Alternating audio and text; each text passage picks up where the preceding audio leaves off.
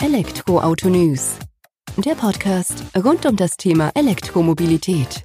Mit aktuellen Entwicklungen, Diskussionen, Interviews und vielem mehr. Herzlich willkommen bei einer neuen Folge des Elektroautonews.net Podcasts. Ich bin Sebastian und freue mich, dass du auch diese Woche wieder eingeschalten hast, wenn es darum geht, dass wir uns rund um die Themen E-Mobilität und Elektroautos informieren. Im Blick haben wir diese Woche die sechste Generation des Corsa, die in der neuesten Auflage als reines Elektroauto auf die Straße kommen wird. Zusätzlich zur Verbrennerversion. Ab dem Frühjahr 2020 ist mit dem Corsa E zu rechnen, der dann vollelektrisch aus Sargossa auf die Straße fährt. Erste Fakten, technische Details und auch visuelle Eindrücke haben wir schon Mitte, Anfang der Woche zusammengetragen in dem Beitrag. In der heutigen Podcast-Folge will ich das Ganze noch ein wenig vertiefen, noch meine subjektiven Eindrücke mit auf den Weg geben und auch ein Gespräch mit Frank Jordan, dem Director Adventure Engineering von Opel, ähm, mit einbinden. Mit ihm habe ich mich nämlich über Details zum Corsa, zur Zusammenarbeit mit der PSA-Gruppe sowie zur generellen Ausrichtung von Opel hinsichtlich der E-Mobilität unterhalten. Und direkt in dieses Gespräch würde ich jetzt auch übergeben, um im Nachhinein dann eben nochmal meine eigenen subjektiven Eindrücke des Corsa E wiederzugeben. Elektroauto News meldet sich gleich wieder zurück nach einer kurzen Werbung. Als international führender Entwicklungspartner und Zulieferer der Automobilindustrie bietet Mahler attraktive Aufgaben. Die duale Konzernstrategie des Unternehmens verfolgt unter anderem, die Elektromobilität voranzutreiben, Bestehendes verbessern und Zukünftiges positiv gestalten. Dafür steht Mahler als Arbeitgeber.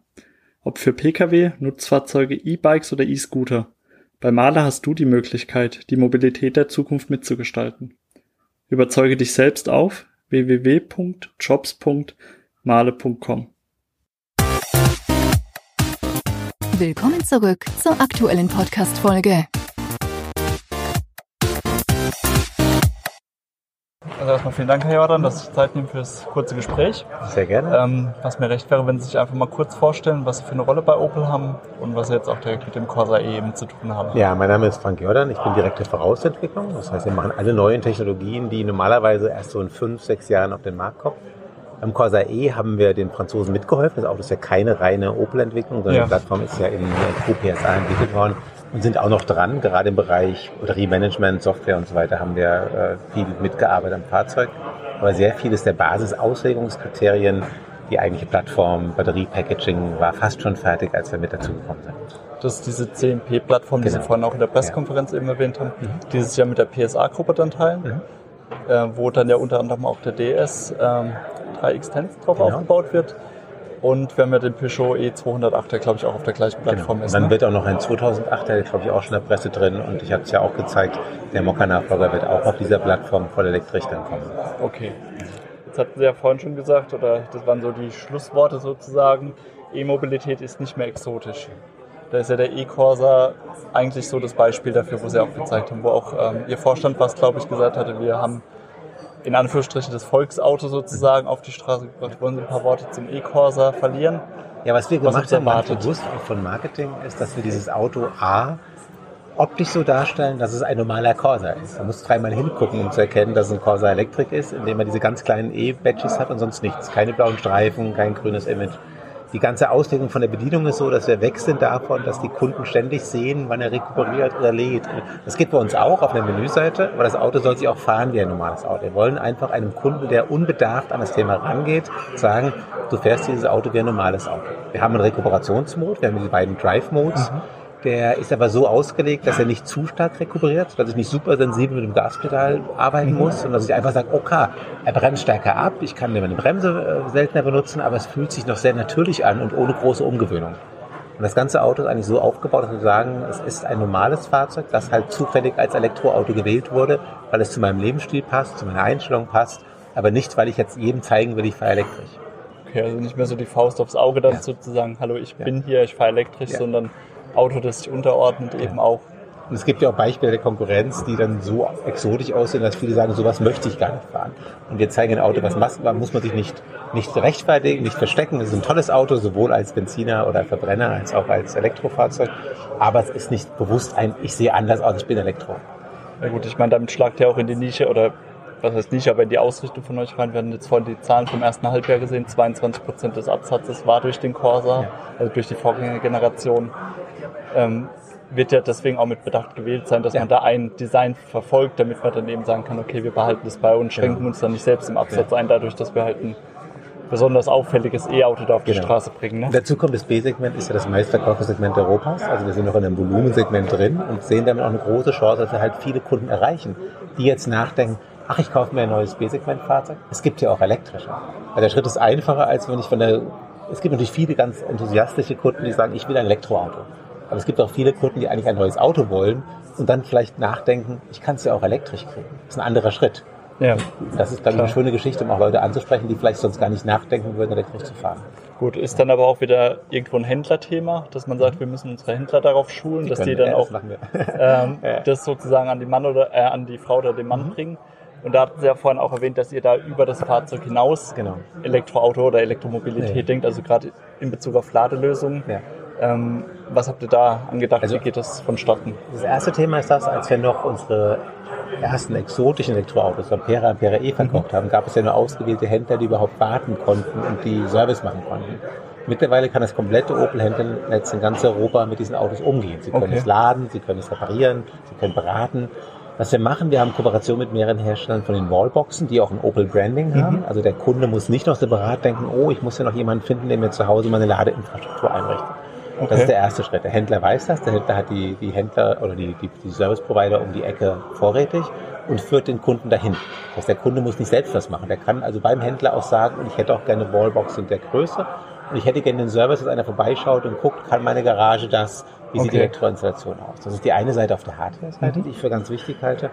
Und dann haben wir über diese MyOpel-App, teilweise verbunden mit der Free-to-Move-App der Gruppe mhm. PSA, die Möglichkeit, dass wir eben dieses ganze andere Thema, wo sind die Ladestationen, diese 105.000 in Europa, ja. dass mein Navigationssystem so programmiert wird, dass ich sage, ich will meine Ladestationen sehen und brauche eine Route, die mich laden lässt. Also diesen Service, dass der Kunde sich nicht drum kümmern muss und noch Blogs liest oder ja. wie auch immer, um zu gucken, Klar. kann ich dann jetzt rausfinden. Ich muss dazu sagen, es ist leider immer noch so, dass wir zu schlecht, zu spät die Information bekommen, wenn eine Ladesäule nicht okay ist. Das wäre am allertollsten zu sagen, Klar. die geht jetzt gerade nicht. Das geht fast nur über Blogs leider. Also es ist leider so, dass ich auch Kollegen habe, die die Langstrecke sehr viel mit elektrischen Autos fahren und sagen, ich muss da vorher erstmal im Internet gucken, ob ich vielleicht Pech habe und die geplante Ladesäule geht gerade nicht.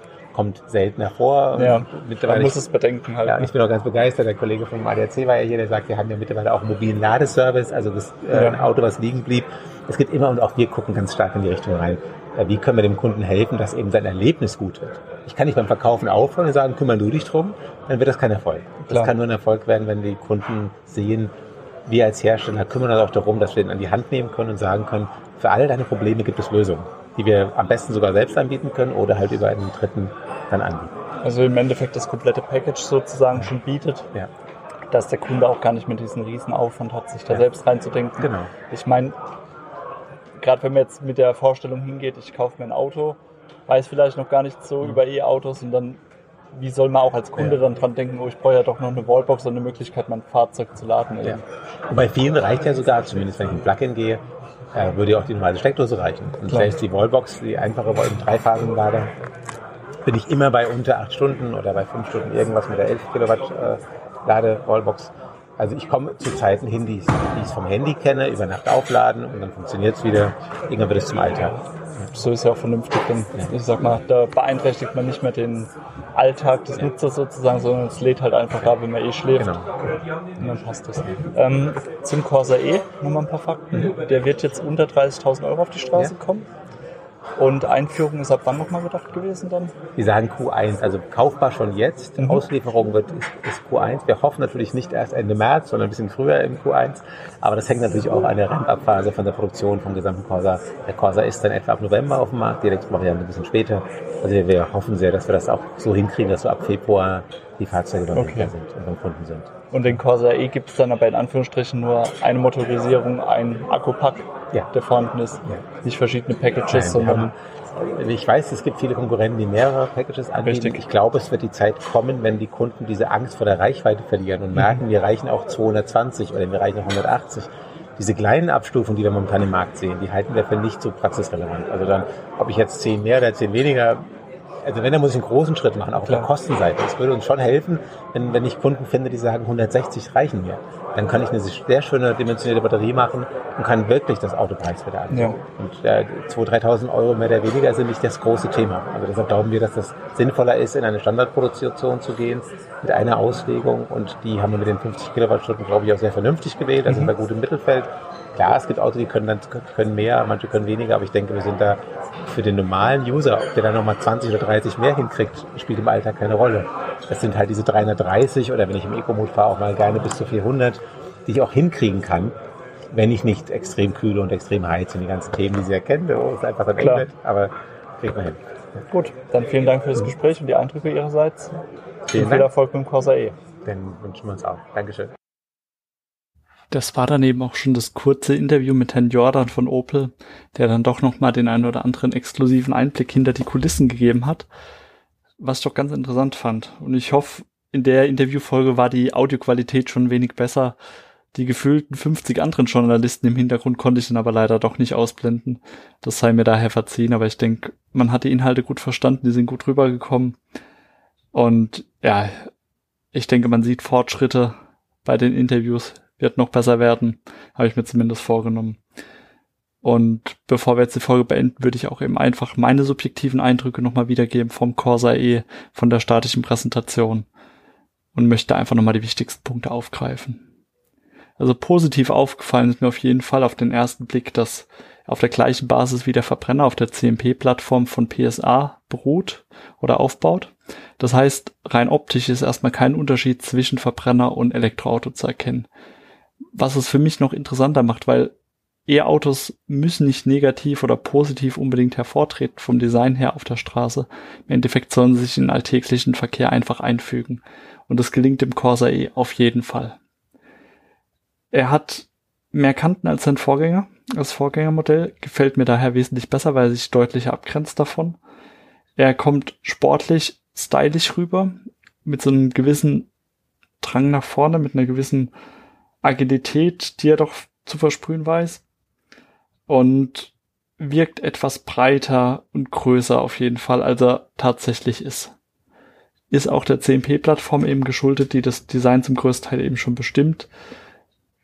Opel selbst hatte dann eben nur noch geringfügigen Einfluss auf das Design oder also auf bestimmte Designparameter sozusagen.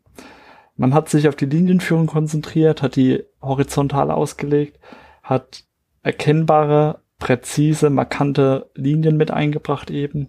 Ganz nach dem Motto weniger ist mehr. Hat ähm, auf ein sportliches, stylisches ähm, Design gesetzt, was eben sowohl Singles als auch kleinere Familien anspricht, als eben auch im Stadtverkehr gut zu sehen ist, wenn er dann eben bei in Flotten zum Einsatz kommt, der Corsa E. Fahren konnten wir leider selbst nicht, aber es wurde uns versichert von Seiten Opel von ersten Testfahrten, dass er eine hohe Dynamik hat, agiles Handling mit sich bringt und ähm, ganz ordentlich auf der Straße liegt auf jeden Fall. Ich denke, da werden wir uns auch zukünftig irgendwann noch selbst davon überzeugen können, aber glauben wir jetzt erstmal so.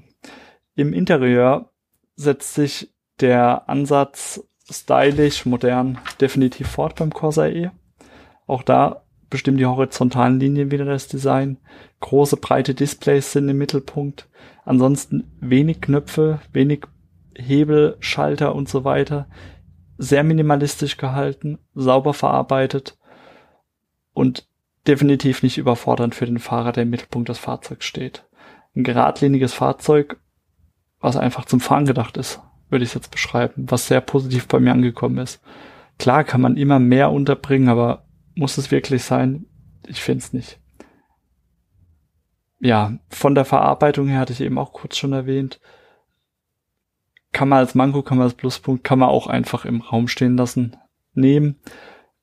Die ist einfach wie sie ist. Es war auch ein Vorserienfahrzeug, was wir da hatten, was teilweise eben noch von Hand zusammengebaut war. Wird es in der Serie bestimmt auch nochmal steigern von der Qualität her. Nichtsdestotrotz haben wir ein E-Auto, was unter 30.000 Euro auf die Straße kommt, vor Umweltbonusabzug. Also wir bewegen uns irgendwo um die 26.000 Euro dann. Richtig? 25.000 Euro in die Richtung, ähm, wo der Corsa E auf die Straße kommt mit einer 50 kW, äh, Kilowattstunden Batterie eben, die gut 330 Kilometer Reichweite mit sich bringt nach WLTP. In der Realität werden wir uns da wieder zwischen 250 und 300 wahrscheinlich bewegen. Höchstgeschwindigkeit bei 150 kmh rein elektrisch abgeregelt. In 8,1 Sekunden von 0 auf 100, in 2,8 Sekunden von 0 auf 50 kmh. Also schon eine ordentliche Beschleunigung für das Fahrzeug. Und ja, die Fakten sprechen für sich erstmal, muss man ihn aber auch auf der Straße erleben und ich hoffe, da werden wir auch davon berichten. Auf jeden Fall hat Corsa sich, ähm, Opel sich das richtige Fahrzeug meiner Meinung nach rausgesucht mit dem Corsa, um rein elektrisch nochmal Fuß zu fassen nach dem Opel Ampera E. Der Corsa ist nicht umsonst mit das beliebteste Fahrzeug im Portfolio von Opel. Ähm, Opel hat im ersten Halbjahr kurz zur Einordnung um die 570.000 Fahrzeuge verkauft. Davon waren gut 22 Prozent, also fast ein Viertel, Corsa. Und das zeigt schon, dass es eben für Opel mehr als ein Auto. Das ist ein wichtiger Baustein in der eigenen Strategie. Und daher sehr nachvollziehbar oder durchaus nachvollziehbar, dass man den eben als erstes E-Auto dann mit auf die Straße in Masse bringen will. Und ja, was mir auf jeden Fall im Hinterkopf geblieben ist und was der Opel Corsa E auf jeden Fall auch zu vermitteln weiß, E-Mobilität ist nicht mehr exotisch. E-Mobilität ist im Alltag angekommen mit so einem Auto wie dem Corsa E. Wir haben keinen optischen Unterschied mehr zum Verbrenner. Auch hinsichtlich der Leistung muss man sich nicht verstecken. Im Gegenteil, der Corsa E ist äh, Top-of-the-Line-Modell für den neuen, für die neue Corsa-Generation. Sprich, von der Leistung her bringt er mehr auf die Straße als all seine Verbrenner- und Dieselmodelle, die noch zusätzlich kommen, die zumindest jetzt aktuell angekündigt sind. Und das Fahrzeug weiß einfach zu überzeugen. Es gibt noch die 8 Jahre Garantie auf den Akku 160.000 Kilometer. Und der erste Eindruck ist eben positiv, kann ich nicht anders sagen. Auch die Ausrichtung von Opel dahinter, dass man allumfassend denkt, die E-Mobilität und nicht nur aufs Auto beschränkt, sondern auch noch sagt, okay, wir bieten unserem Kunden die Lösung an, ähm, seine Ladeprobleme zu lösen, indem wir ihm Händler Servicekräfte an die Hand geben, die ihn beraten, die die Installation bei ihm im Haus durchführen. All das bekommt man dort eben geboten. Die My Opel App denkt das Ganze auch nochmal weiter, nimmt Hemmschwellen für E-Auto-Neulinge weg. Man bekommt gezeigt, wie man das Fahrzeug bedient, kann es bedienen, bekommt Tipps zur E-Mobilität, hat einen Routenplaner für die nächsten Fahrten auf dem Smartphone immer dabei, wo er dann auch anhand der Ladestation planen kann, wie man dann fährt. Also es ist allumfänglich gedacht und man versucht die E-Mobilität so normal wie möglich in den Alltag zu integrieren. Und das ist definitiv ein Ansatz, der funktionieren wird. Bin ich ganz fester Überzeugung. Das war's jetzt auch schon mit meinen subjektiven Eindrücken zum Corsa E. Im Portal haben wir es ja nochmal ausführlicher betrachtet, die ganze Geschichte auch mit einigen Fotos dann eben schon vorab von der statischen Premiere in Frankfurt. Ich möchte mich auch nochmal bei Herr Jordan bedanken, der doch sehr interessante Einblicke gegeben hat hinsichtlich der Entwicklung und dem aktuellen Stand des Corsa E und auch generell der Entwicklung bei Opel hin zur E-Mobilität. Wir werden das auch weiter im Auge behalten oder im Blick behalten, besser gesagt. Und werden auch das eine oder andere mal darüber berichten. Nun würde es mich natürlich noch freuen, wenn du ein Feedback hinterlassen würdest, sowohl bei uns im Portal oder auch bei Spotify, iTunes und Co. oder wo du eben den Podcast hörst, einfach, dass wir die E-Mobilität noch ein bisschen weiter in die Welt hinaustragen können. Sei es jetzt durch solche Eindrücke wie mit dem Corsa E, sei es wie mit äh, Podcast-Folgen zu Wasserstoff versus Elektroauto und so weiter. Also wir haben da ja schon eine breite Bandbreite abgedeckt und ja, ich denke, da ist für jeden Geschmack was mit dabei. Auf jeden Fall vielen Dank, dass du diese Folge wieder reingehört hast. Ich wünsche dir noch einen schönen Sonntag oder generell einen schönen Tag, je nachdem, wann du unseren Podcast gehört hast und würde mich freuen, wenn du auch nächste Woche wieder einschaltest, wenn die neue Folge von elektroautonews.net online geht. Bis dahin, mach's gut, ciao.